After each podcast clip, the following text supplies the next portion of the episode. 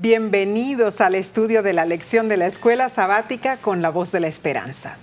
Esta semana ya entramos al cuarto Increíble. trimestre del 2021 y a ti te extendemos nuestro sincero agradecimiento por unirte a estudiar con nosotros, sea que nos acompañes a través de la televisión, YouTube, Facebook o por audio. En este nuevo trimestre estudiaremos la verdad presente en el libro de Deuteronomio. El autor de estos estudios es Clifford Goldstein. Él es editor de la guía de estudio de la Biblia para adultos y es autor de varios libros. Pero antes que nada, Nessie, como siempre solemos hacer, eh, ¿por qué no pedimos una bendición Amén. a Dios? Padre que moras en los cielos, vamos en este momento a honrar tu nombre, abriendo la Biblia, leyendo textos y dialogando con nuestros amigos sobre los tópicos importantes de este trimestre. Bendícenos que cada palabra que emitamos sea para honra y gloria tuya. Y esto lo pido en el nombre de Cristo Jesús. Amén. Amén. La historia es la siguiente. Durante el reinado del rey Josías en Jerusalén, alrededor del año 640 al 609 antes de Cristo, alguien, probablemente trabajando en el templo, encontró una copia de un libro, el cual fue traído ante el rey Josías. Wow, tremendo. El monarca se dio cuenta que él y su pueblo no estaban obedeciendo lo que estaba escrito en el libro, pero en sí, el monarca era un niño, Mm, era un niño. Fue así que sobre la base de ese libro, llamado el libro del pacto, Josías comenzó una gran reforma. ¿Y cuál fue ese famoso libro que tuvo tanto impacto en el rey Josías y en la nación? Se cree que fue Deuteronomio, nuestro estudio para este trimestre. Entonces, comencemos repasando la lección número uno para el 2 de octubre de 2021. El título es Preámbulo de Deuteronomio, preámbulo, Omar, o sea que es como una introducción. Claro, sí. Pensemos en lo siguiente. Jesús mismo usó el libro de Deuteronomio en su propia vida. Por ejemplo, él respondió a sus tres tentaciones en el desierto con citas del libro de Deuteronomio. Es muy interesante, Nessie, porque así es. Eh, ahora la palabra deuteronomio viene del griego y significa segunda ley Segunda ley. Mm. o una repetición de la primera. eh, es que, eh, bueno, primera ley eh, cuando fue escrita. Es una recapitulación entregada principalmente por Moisés de las instrucciones anteriores que habían sido dadas por Dios a su pueblo. Bueno, en cierto sentido, eh, es una recopilación de sermones. Mm, sí, de sermones. Un registro de tres discursos presentados por Moisés, cada uno de los cuales expresa la relación de pacto entre Israel y Dios. Interesante. Ahora, esta relación se basa en la lealtad. Es una palabra eh, que es común en el mundo, pero no es bien usada en el mundo. Eh, la lealtad, similar a una relación matrimonial, no es un contrato impersonal basado en regulaciones, como en un acuerdo comercial formal.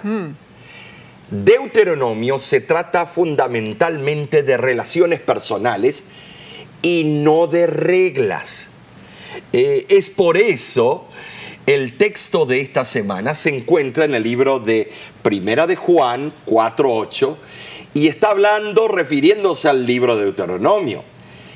El que no ama no ha conocido a Dios, porque Dios es amor. La prueba decisiva de que a una persona que no ama le falta el conocimiento de Dios se encuentra en la frase Dios es amor. O sea, el que no ama demuestra que no está familiarizado personalmente con la cualidad básica de la naturaleza de Dios. Esto es el, el cenit de la creencia cristiana. Dios es amor es una sencilla y sublime afirmación. Entonces, Deuteronomio expresa la relación de amor entre Dios y su pueblo. El libro de Deuteronomio fue escrito para enseñarnos que vivir como el pueblo de Dios significa, bueno, que somos un pueblo de devoción y de amor. Y no importa con qué frecuencia fallemos, Dios sigue siendo fiel con nosotros. Que Dios es amor es una revelación porque los seres humanos nunca podrían haberlo descubierto por sí mismos. No. Y esta revelación, Nessie, es de importancia suprema para el bienestar del hombre. Claro que sí. Eh, que Dios es espíritu, como lo dice Juan capítulo 4, versículo 24, es importante, pero no dice nada de la posibilidad de disfrutar de una relación de felicidad con Él. Mm que Dios es luz, como lo encontramos en Primera de Juan 1.5, satisface a nuestro intelecto, pero el pensamiento de un Dios purísimo, que todo lo ve, podría producir temor antes que consuelo, oh. pues si tiene en cuenta lo que somos, ¿qué bueno podría encontrar en nosotros un Dios tal? Hmm, Ahora, sin embargo, Nessie, cuando conocemos que Dios es amor, el temor es reemplazado por la seguridad. Y confiadamente nos colocamos en las manos de nuestro Padre, eh, bueno, nuestro Padre Celestial. Pues sabemos que Él cuida de nosotros. Ahora, sí, eh, la palabra amor es, es para mí una reacción química en nosotros, pero además de ser científicamente hablando química, es el ingrediente espiritual que solo Dios nos dio cuando nos creó. Porque la palabra amor significa que tenemos derecho a elegir entre dos mm, opuestos. muy importante, Omar, muy importante. Hay algo, hay algo más que debemos añadir, que el hecho de que Dios es amor también implica que no ha existido ni jamás existirá un tiempo cuando el amor no ha sido. O sea, la naturaleza de Dios nunca cambia. El amor siempre ha sido su cualidad dominante y continuará haciéndolo en el futuro eterno. Podemos experimentar eh, eh, por nosotros mismos lo que dijo el famoso pastor y poeta Charles Wesley cuando habló de su relación con Dios. Él dijo, experimentar mm. por toda la eternidad que tu naturaleza y tu nombre es amor. Omar, qué hermosa lección estudiaremos esta semana. Entonces, Pasemos ahora al estudio para el día domingo 26 de septiembre. Se titula Amar, ser amado. Ahora, Nessie, déjame comenzar con este ejemplo. Eh, estábamos andando en el carro, ¿te acuerdas? Y habíamos bajado las ventanas, era un día de agosto, eh, en la ciudad de Nueva York. Y al lado se nos pone una suburban. ¿Te acuerdas? Y estaba llorando esa mujer, ¿te acuerdas? Pero era, parecían cataratas. Y escuchando un canto. Un canto. Un canto. La radio. Me haces falta. Hay un vacío en mi alma. Y lloraba y, decía, ¿por qué me dejaste? Eh, ella decía eso. Y era tanto eh, el lloro y el clamor que yo eh, interrumpí y ¿qué le dije?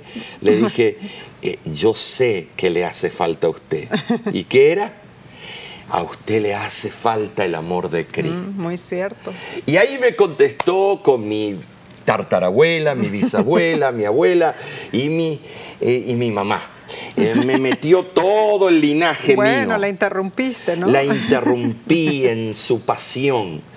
Eh, el mundo necesita de amor, pero el verdadero amor Claro que sí. No el amor erótico, el amor no, no. eros, No. sino el amor ágape. Así es. Es el amor de Dios que todo lo puede, todo lo sufre, todo lo tolera, todo lo Amén. aguanta. Amén. Primera de Juan capítulo 4, versículo 8, es claro en sí, nos dice, Dios es amor. Así es. Ese es el primer versículo que como niños nos enseñan a repetirlo y hemos aprendido un versículo larguísimo, pero en significado es el más largo, el más extenso, no tiene fin ese versículo. Por simples que sean esas tres palabras, en verdad son cuatro palabras en el griego, ¿sabías? No son tres en el griego, son cuatro. Eh, el griego tiene 15 casos eh, eh, en todas las conjugaciones de verbos y los tiempos y todo. El español tiene 10. Eh, es más rico. Todos claro. los, los idiomas románticos salen del griego en sí. Claro. Dios, y mira cómo lo dice el griego en sí. Dios amor está haciendo. Ah, el amor de Dios está en un presente continuo Está haciendo. como lo encontramos en el griego. La idea detrás de estas palabras están, eh, eh, es, es muy profunda en sí, que apenas podemos captar sus implicaciones. No nos expresa que Dios ama o que Dios revela amor o que Dios es una manifestación del amor. No, no, no, es más que eso. Dice que Dios es amor como si el amor fuera la esencia intrínseca de la identidad de Dios mismo. Amén. Amén. O sea, Dios es ese amor. Dios, todas sus fibras son amor. Ajá. Como seres humanos caídos, con solo unos gramos de tejido y componentes químicos, yo tengo un- unos gramos de más, pero igual son gramos en nuestro cerebro.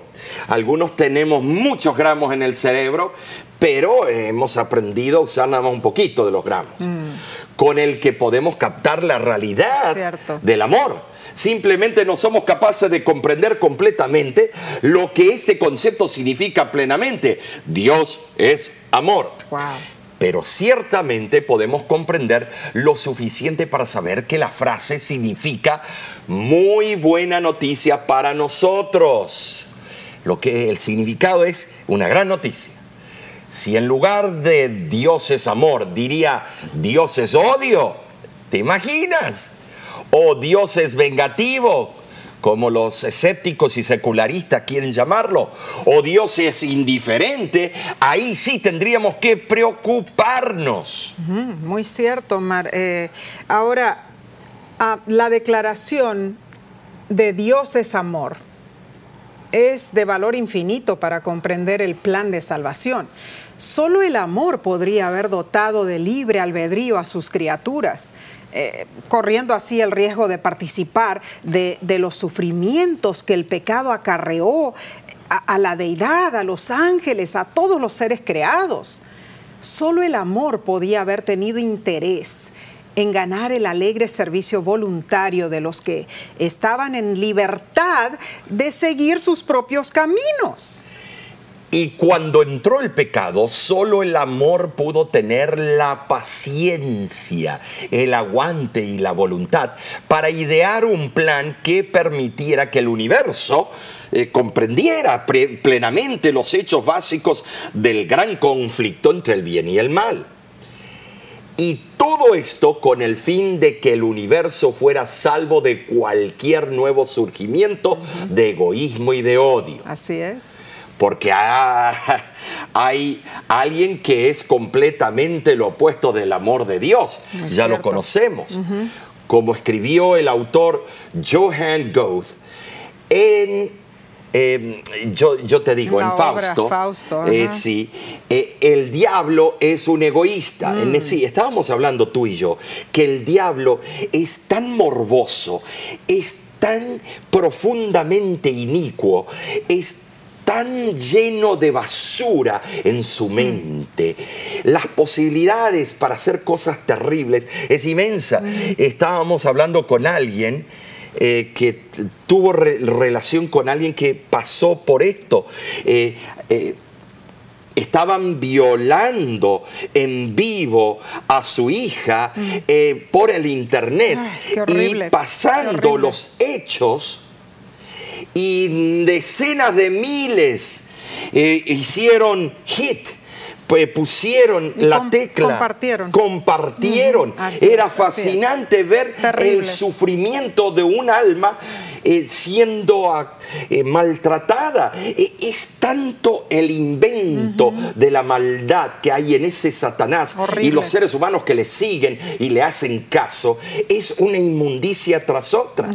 Está completamente envuelto en sí mismo y en sus ambiciones egoístas, hasta tal punto que el diablo falsificará cada verdad para lograr su objetivo. Es el padre de las mentiras, es el asesino de la verdad desde el principio en sí. Ahora pensemos en esto. Dios, quien es en verdad amor, e, e, en la guerra contra el pecado, Él solo puede usar la verdad y el amor. Mientras que Satanás utiliza astutas mentiras y la fuerza cruel.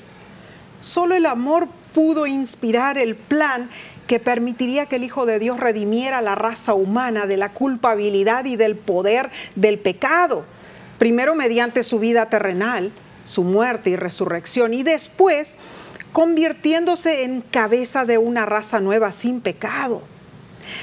Dios fue impulsado por su misma naturaleza a idear y llevar a cabo este asombroso plan según Juan 3:16. Ahora bien lo explica el autor de la lección, que el amor para ser amor debe darse gratuitamente. Dios no puede forzar el amor. Si lo hace no es más amor.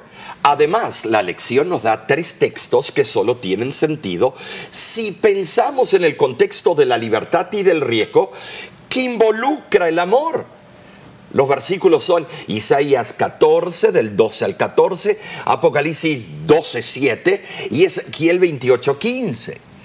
En este último se nos describe que aunque el ángel Lucifer era un ser perfecto, creado por un Dios perfecto, se halló en él maldad. Él no fue creado con esa iniquidad, al contrario, fue creado con la capacidad de amar. Lucifer tenía verdadera libertad moral. Pero a pesar de todo lo que se le había dado, él quería más. Una cosa llevó a la otra hasta que hubo guerra en el cielo. Interesante porque la lección nos dice que en algunos lugares ah, podemos comprar perros, perros robots que obedecen a todos nuestros comandos, nunca ensucian la casa, ni muerden los zapatos o los muebles. Ah, pero, Omar, esos perros robots, ¿tendríamos nosotros algún tipo de, relación con ese supuesto perro en realidad? ¿Te ayuda esto a entender por qué Dios quería seres que, que pudieran de verdad amar? Pero para entender más sobre este asunto, pasemos a nuestro próximo día de estudio y esto lo haremos enseguida después de una corta pausa. Volvemos enseguida.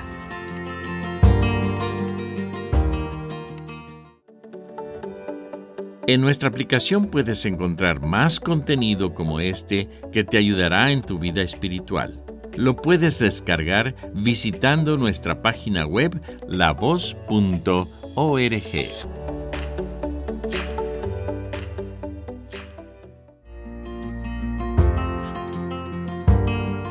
Alabado sea Dios que nos da esta oportunidad de estudiar juntos su palabra.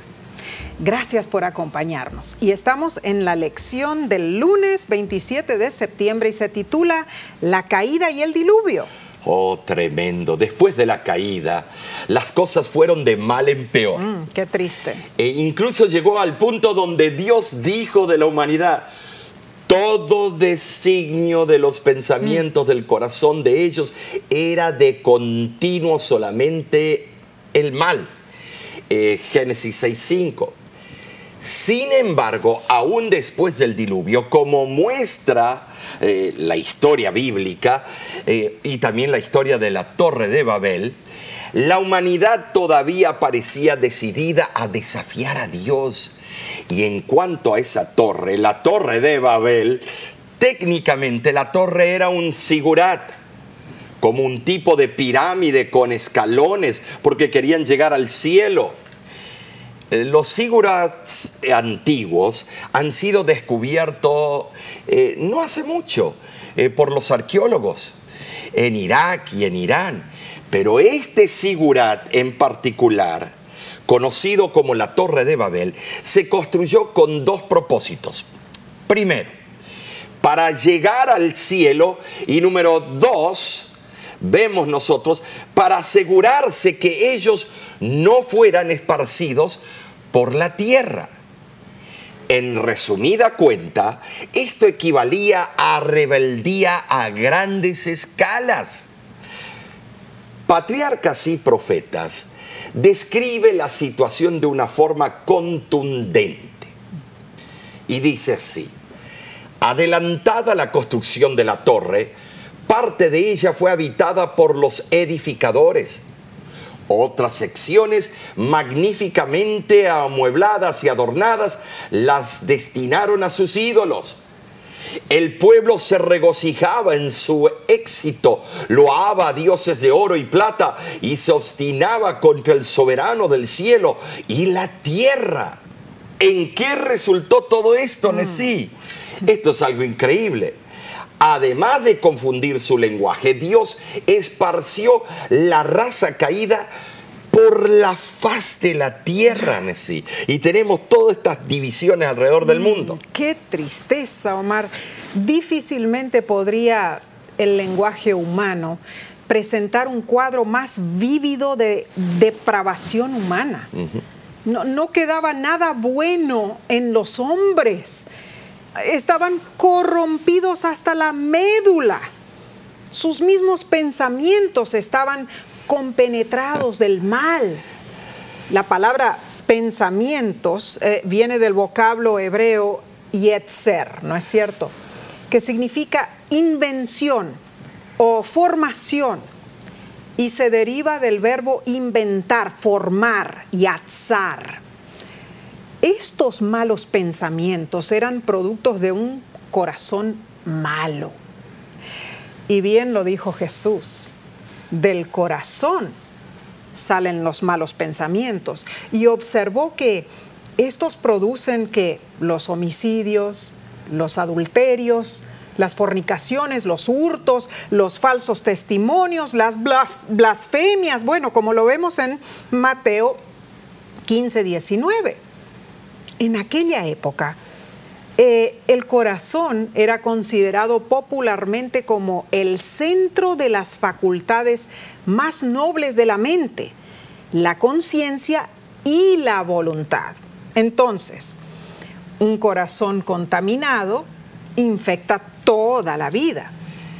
Y Dios dijo que de continuo existía la maldad. Lo mismo lo estamos viendo hoy en día. No saben qué hacer para inventar nuevas o nuevos mecanismos de maldad en la red social, en, la, en el internet, en las barbaridades que el FBI y otros servicios policíacos alrededor del mundo eh, eh, tienen que lidiar es barbaridades que se le hacen a los niños. Literalmente cada día o todo el día están buscando hacer una nueva maldad. Esto presenta el pináculo de la triste descripción de la impiedad de los humanos. Si esta expresión no describe una depravación total, ¿de qué otro modo se la podría expresar, estimados amigos? Aquí encontramos que el mal reinaba supremo en el corazón, igual que hoy en día. Como los días de Noé será la venida del Hijo del Hombre. reinaba en los pensamientos y en las acciones Ay, ay, ay. el mal. Con muy pocas excepciones, lo que predominaba en todas partes era el mal, pero no en forma pasajera, sino permanente, continua. No meramente en el caso de unos pocos individuos, sino en la sociedad en conjunto. Tremendo. Esto lo estamos viendo hoy en día. La sociedad en conjunto quiere justificar su mal comportamiento y darle un apoyo científico. Así es. Esto se produjo porque los hombres ignoraron voluntariamente la palabra de Dios. Muy Eh, cierto. como lo vemos en Segunda de Pedro, capítulo 3, versículo 5. Ah, Omar, pero hablamos mucho de ellos, ellos, ellos tenían mal en su corazón, en sus pensamientos. Ay, ¿Y ay, qué de nosotros? Te pregunto, ¿estás tú construyendo tu propia torre de Babel? cosas serias. ¿Mm? ¿Estás tú rebelándote contra Dios?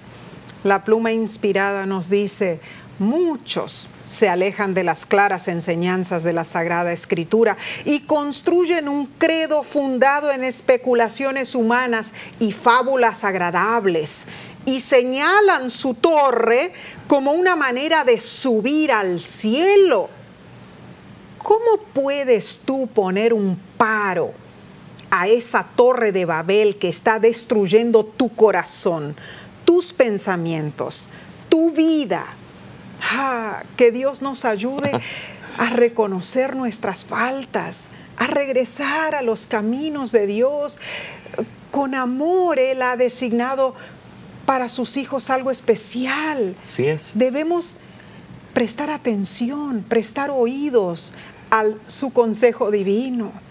Pero continuemos, porque esto, Omar, está sumamente interesante. Tremendo, Nessie. Veamos lo que sigue, sigue en la lección del martes 21 de Uh, se septiembre. Se, titula El llamado de Abraham.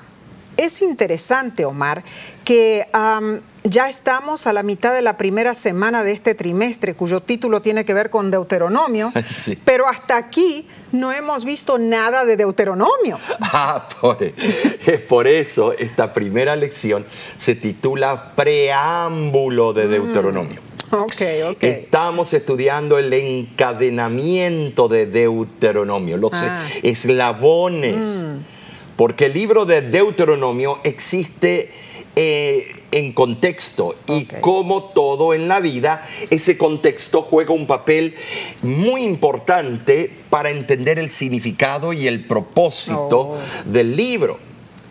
Muchas cosas ocurrieron antes de Deuteronomio, muchas circunstancias en el entorno mundial que creó su contexto. Cubrir miles de eventos en el estudio de una semana sería, bueno, eh, algo imposible. No lo podríamos hacer humanamente hablando. Pero al centrarnos en los aspectos más destacados, podemos ver el contexto necesario para comprender mejor este libro de Deuteronomio. Ahora, ¿qué te parece, Nesí? Leamos Génesis capítulo 12 del 1 al 3. Tremendos versículos. Y dice así, pero Jehová había dicho a Abraham, vete de tu tierra y de tu parentela y de la casa de tu padre a la tierra que te mostraré. Y haré de ti una nación grande y te bendeciré y engrandeceré tu nombre y serás bendición. Bendeciré a los que te bendijeron y a los que te maldijeron maldeciré. Y serán benditas en ti todas las familias de la tierra. Nesí, Abraham, quien más tarde fue llamado Abraham, aparece por primera vez en la genealogía de Génesis 11, la cual viene inmediatamente después de la mención de la dispersión de Babel. Nesí, es interesante esto. ¿Por Así qué? es. Porque Abraham tal vez conoció a los hijos de Noé. Wow. Eh, eh, eh, él escuchó la historia del diluvio de la propia boca de los protagonistas. Wow, increíble eso, Omar. Y debemos notar que Abraham es el primero de una serie de hombres llamados los patriarcas, ¿no es cierto? El llamado de Dios a Abraham incluyó dejar su país, dejar a su padre, dejar a su familia dejar sus costumbres. Todo esto exigía separación. Hmm. Separación que, que a menudo se expresa en la Biblia usando palabras como apartado, santificado o distinto. Pensemos en esto. La separación debe ocurrir de una forma u otra cuando aceptamos a Cristo. Esto es porque, porque el cambio principal en la naturaleza de un ser humano como resultado de la salvación es que se vuelve santo, separado. Y por definición, santo significa exactamente eso, apartado, ¿no es cierto? Pero la lección va más allá y debemos entender realmente cuál fue el llamado de Dios para Abraham. No fue simplemente separarse o apartarse. Y viendo este punto, nos transportamos muchos siglos después el apóstol Pablo mencionó el llamado de Abraham, caracterizándolo con una expresión que comprueba cuáles fueron las intenciones de Dios desde un principio.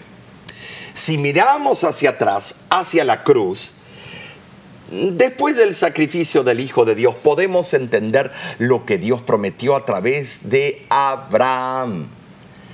Ahora, alcanzar al mundo perdido con un mensaje de esperanza fue el mensaje que Pablo nos habló. Tremendo, o sea que ese fue el plan de Dios. Claro, y lo encontramos en la carta a los Gálatas, capítulo 3, versículo 7 al 9, y dice así, por tanto, sabed que los que son de fe, estos son hijos de Abraham.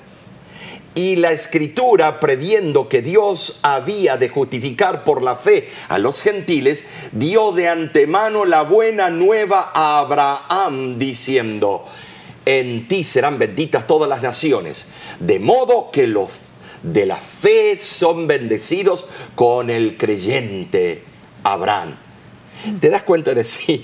Es muy profundo. este teólogo tremendo tenía varios títulos, el apóstol Pablo, eh, vemos un juego de palabras.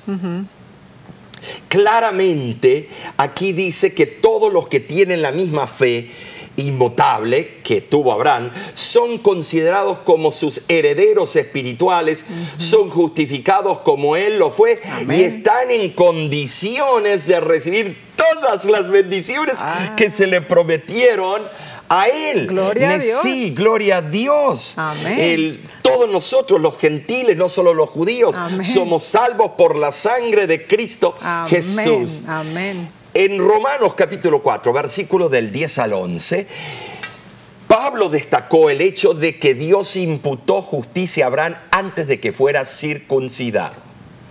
Esto les chocó a los judíos algo que se consideraba la primera de las obras de la ley que cada judío y cada converso al eh, judaísmo debía cumplir. Y viene Cristo y viene el apóstol Pablo y vienen todos y dicen otra cosa.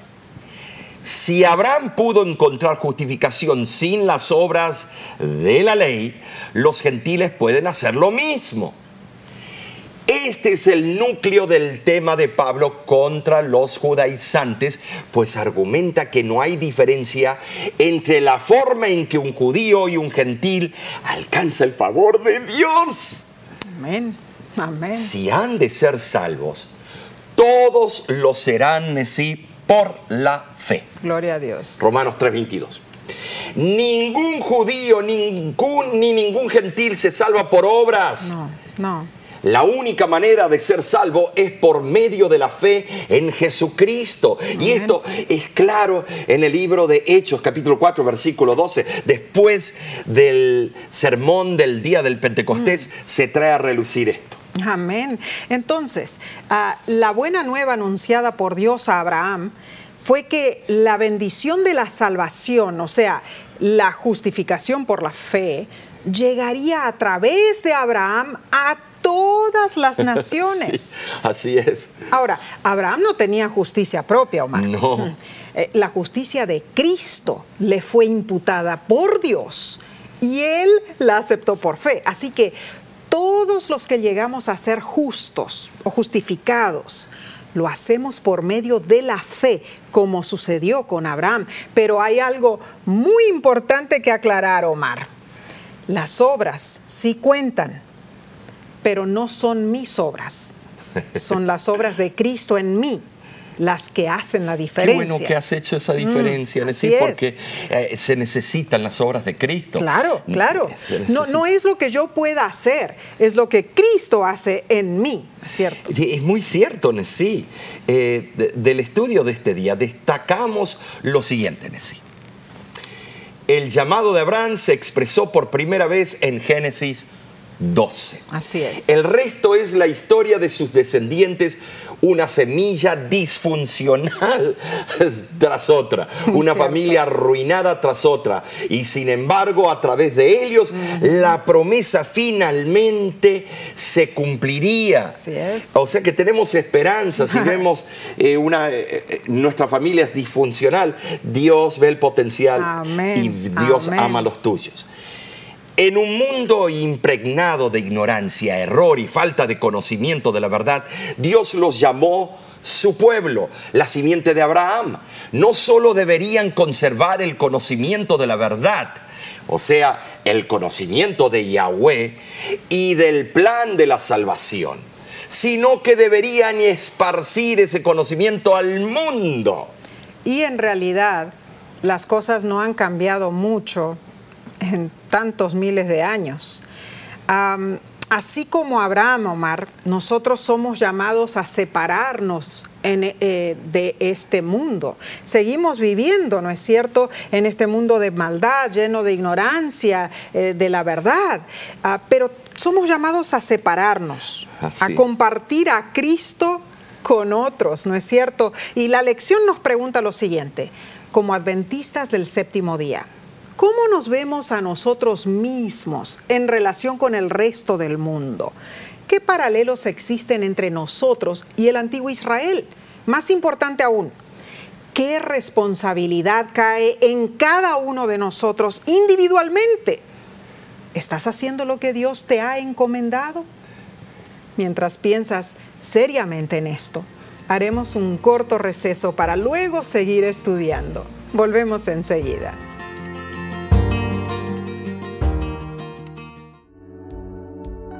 Con seguridad estás disfrutando este estudio de la escuela sabática.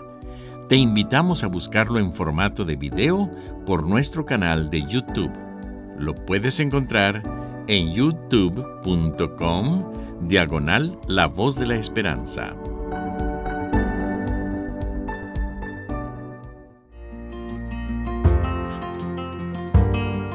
Y seguimos con el estudio del preámbulo de Deuteronomio. Pero para entender más, pasemos a la lección del miércoles 29 de septiembre y se titula El pacto en el Sinaí. Bueno, ya este tópico hemos estudiado en diferentes fases y ahora lo veremos eh, por otro, yo, yo llamo otros lentes. Claro que sí. Porque el autor de la lección tiene influencia judía. Muy cierto. Eh, Éxodo 19:4 dice: Vosotros visteis lo que hice a los egipcios y cómo os tomé sobre alas de águilas y os he traído a mí.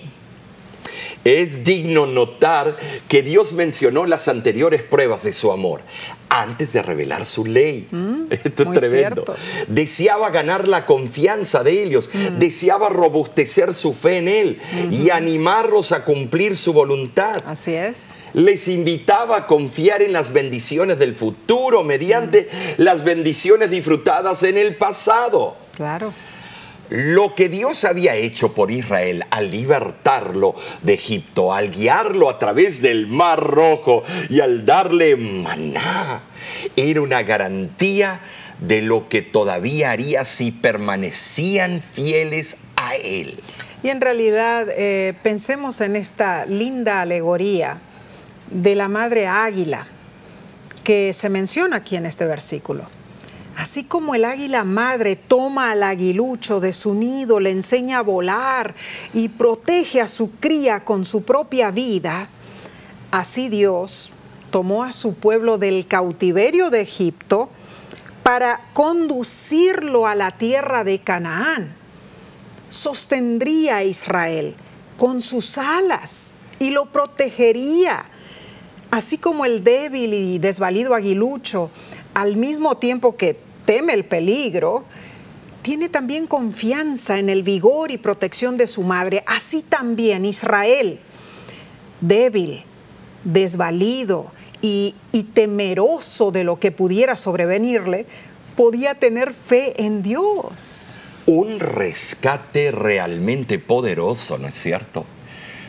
¿Por qué hizo Dios este impresionante y dramático rescate al sacar una nación de otra nación? ¿Qué te parece? Vayamos al libro de Deuteronomio y ahora entramos de lleno. Capítulo 4, versículo 34. Y dice así, ¿O ha intentado Dios venir a tomar para sí una nación de en medio de otra nación, con pruebas, con señales, con milagros y con guerra, y mano poderosa y brazo extendido, y hechos aterradores como todo lo que hizo con vosotros Jehová vuestro Dios en Egipto ante tus ojos? Ahora en sí, yo me pregunto, ¿por qué Dios eligió a ese pueblo a que saliera de Egipto? Mm. Era tan rebelde. De suma importancia son las palabras de Éxodo 19:5. Seréis mi especial tesoro sobre todos los pueblos.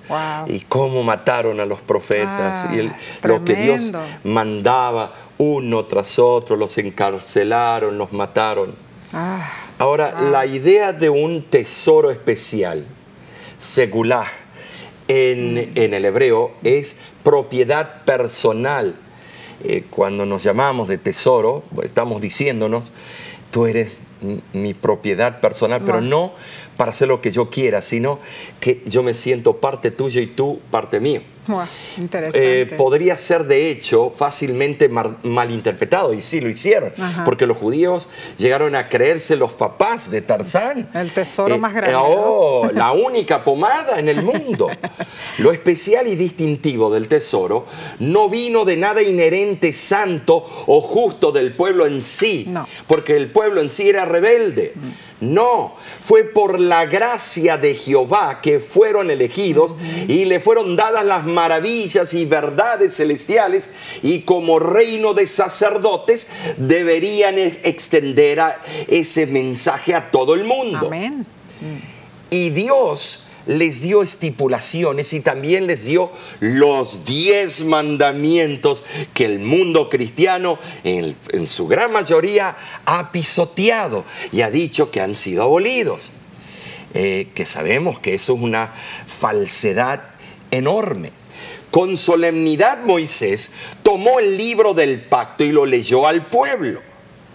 Lo interesante es que el pueblo declaró que lo va a obedecer, que lo obedecería. Claro que era de la boca para afuera. Bueno, palabras huecas o palabras perdurables. Según la narración de las Sagradas Escrituras, este fue el primer libro que se escribió y fue para una aclaración adicional que más tarde Moisés escribió Deuteronomio. E, el pueblo dijo, obedeceremos. Interesante, Omar, porque el entusiasmo del momento demostró que todos... Sí, como si fuera un partido de fútbol. Mm. Bravo, bravo. Eh, todos, sinceramente y sin duda, todos estaban de acuerdo con guardar las leyes de Dios. Bueno, su espíritu estaba dispuesto, pero su carne era débil. Como nosotros, hoy en día no hay nada diferente con ellos. Es cierto. Ah, el cumplimiento quedó rezagado por detrás de la promesa. El pueblo conocía muy poco su propio corazón. Ellos en realidad no habían aprendido a desconfiar de sí mismos y en verdad tenían una débil percepción de los requerimientos espirituales de la ley de Dios. Es que Satanás siempre buscó derrocar los planes de Dios. La mayor herramienta del enemigo en su rebelión contra Dios es difamarlo. Satanás dirige personalmente la guerra contra Dios. Hace de, de su venganza algo personal y maléfico y aprovecha cada oportunidad. La diferencia es clara. Dios busca amigos y reclama amor.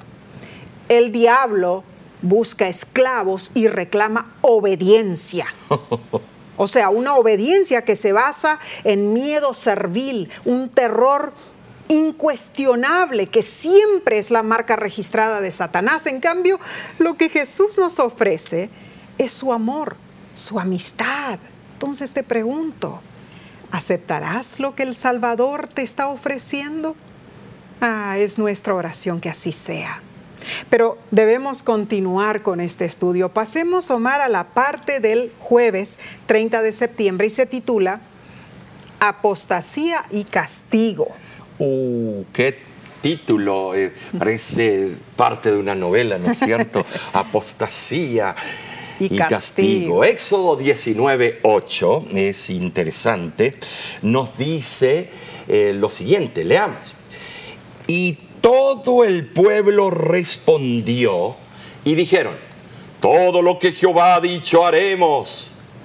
¿Saben así? Convencidos en sus corazones de que los términos del pacto eran buenos y deseosos de asegurar para sí mismos y para su posteridad las bendiciones que Dios había prometido, de buena gana lo aceptaron. Como muchos cuando nos vamos a casar, aceptamos las promesas y los votos. Y después es un viva la gran como dicen en Italia, la gran Madonna. ¿Por qué? Porque se sacan sus anillos y creen que no están bajo el pacto y hacen sus fechorías y se lo vuelven a poner y mm. creen que son tremendos hombres de la familia o tremendas mujeres. Y así el pueblo también. El pueblo de Dios también lo, hacía. Lo haremos, lo haremos. Pero lo hicieron antes de saber lo que serían las estipulaciones exactas Claro que era deseable que el pueblo expresara su disposición de, entrar en un pacto tal como Dios proponía y si estaban dispuestos a obedecer a Dios. Los detalles del pacto vendrían después. Sin embargo, la historia demuestra que sus acciones fueron contrarias a sus palabras. Aunque eran miembros del pueblo escogido e hicieron su promesa, no cumplieron con su parte del convenio. Bueno, el clamor espontáneo, todo lo que Jehová ha dicho haremos, eh, sin duda era una demostración superficial de entusiasmo religioso, una, una reacción emotiva ante una verdad gloriosa y sublime, pero faltaba algo muy importante. Faltaba el espíritu de una conversión profunda y verdadera. Faltaba el corazón de hacer lo que Dios demandaba, como dice Deuteronomio 5:29. No es de extrañar que el pueblo pronto apostatara y adorara el becerro de oro. Bien lo aclara la pluma inspirada diciendo, la verdadera conversión es un cambio de corazón, de pensamientos y propósitos. Ahora, ¿Cuál fue el componente crucial para Israel con respecto al pacto?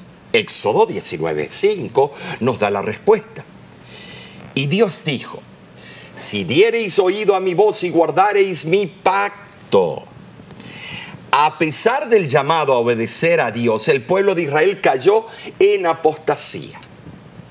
Desafortunadamente la infidelidad llegó a ser más norma que la excepción y el, en lugar de rápidamente entrar en la tierra prometida, vagaron por el desierto durante 40 años como gitanos, como eh, pueblos nómadas Terrible, Omar, terrible fue ese castigo impuesto al pueblo por haberse negado a confiar en lo que Dios les había pedido.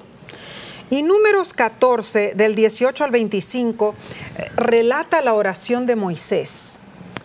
Esa oración impidió el completo exterminio de la nación.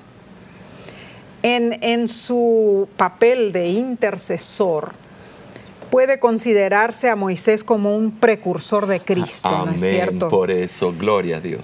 Pero Dios, aún así, respon- respondió con un castigo. Números 18, el 21 al 29 dice, mas tan ciertamente como vivo yo y mi gloria llena toda la tierra, todos los que vieron mi gloria y mis señales que he hecho en Egipto y en el desierto y me han tentado ya diez veces y no han oído mi voz, no verán la tierra de la cual juré a sus padres. No, ninguno de los que me han irritado la verá. ¿Hasta cuándo oiré esta depravada multitud que murmura contra mí? Las querellas de los hijos de Israel eh, que de mí se quejan. Diles, vivo yo, dice Jehová, que según habéis hablado a mis oídos, así haré yo con vosotros. En este desierto caerán vuestros cuerpos. Todo el número de los que fueron contados de entre vosotros, de 20 años arriba, los cuales han murmurado contra mí. La desobediencia se desenlaza de la falta de confianza, siempre es así, falta de confianza en Dios. Ay, ay, ay. Y la lección nos hace la pregunta, ¿cómo podemos aprender a confiar más en Dios?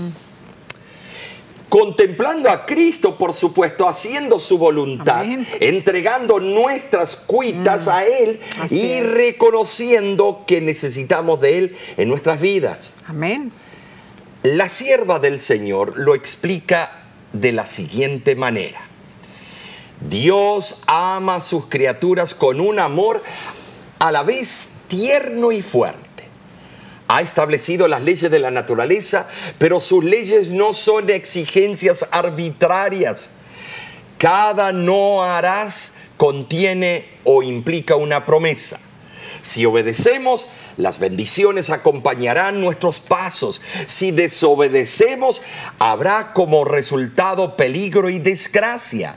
Las leyes de Dios están destinadas a acercar más a sus hijos a Él. No podemos discernir los planes de Dios, pero debemos confiar en Él y mostrar nuestra fe en sí eh, por nuestras obras. Eh, eh, es algo maravilloso lo que esta autora nos dice. Es cierto, y Omar, detengámonos en esa frase que leíste al principio de la cita. Dios nos ama con un amor tierno y a la vez fuerte. Esto me hace recordar las veces que nosotros teníamos que disciplinar a nuestros hijos. ¿Acaso no hacemos algo parecido? Amamos a nuestros hijos con todo nuestro corazón, con ternura, pero debemos enseñarles el camino de la rectitud y para eso muchas veces es necesario que seamos fuertes. Yo recuerdo, Omar, las veces que al tener que disciplinar a nuestros hijos, yo rogaba a Dios que me ayudara a controlarme en primer lugar. Así es. Y que me diera la capacidad de poder demostrar los dos ingredientes. Amor tierno y amor fuerte. Qué paradoja, ¿no es cierto? Y nuestros hijos, recuerdo muy bien, ellos respondían de diferentes maneras. Recuerdo que Neidín era la expresiva, la dramática, que decía, no, no lo vuelvo a hacer, lo prometo, papi, lo prometo, mami, ¿no es cierto? Y, Derek, Derek era completamente diferente. Seriamente, Derek me miraba a los ojos y me decía, está bien, mami, castígame. Me imagino que, que Dios también eh, sabe cómo cada uno de nosotros reacciona a la, a la disciplina divina, ¿no es cierto? Pero una cosa es cierta, Nessie, eh, con lo que acabas de decir, Dios siempre nos trata con amor. Amén. amén. Amor tierno y amor fuerte. Interesante. Eh, y la pluma inspirada lo reitera cuando dice, Tal amor es incomparable tema digno de la más profunda meditación. Cuanto más estudiamos el carácter divino a la luz de la cruz, mejor vemos la misericordia y la ternura y el perdón unidos a la equidad y la justicia y más claramente discernimos las pruebas innumerables de un amor infinito y de una tierna piedad. Y así hemos dado inicio a este nuevo trimestre. Amén. Eh, pero queda mucho más por aprender. Así es. Eh, Sabes, Nessie, vamos a invitarlos a todos ustedes a acompañarnos cada semana. Esto es emocionante. Yo ya quisiera compartir lo próximo, pero no, no, no. Eh, vamos a esperar. Y también te invitamos a compartirlo con otras personas, claro. ¿no es cierto? Claro. Eh, ponle un like allí, sea en YouTube o en Facebook, y definitivamente invita a otros. Claro que sí, claro que sí. Porque la semana que viene aprenderemos puntos importantísimos de la vida de un gran líder. El título de la próxima lección es a la lección de historia de Moisés. Ahora eh, te voy a decir, Moisés se podría haber escrito solo, solamente toda la Biblia sobre Moisés. Eh, es interesante porque es un reflejo eh, de el gran Mesías que iba a venir a quitar el pecado del mundo. Muy cierto. Eh, yo te invito que utilices cualquier plataforma, eh, pero que te conectes con nosotros y diles a otros porque es menester compartir estos mensajes para que ellos también conozcan al Salvador. Amén. De nuestra parte, que Dios les bendiga.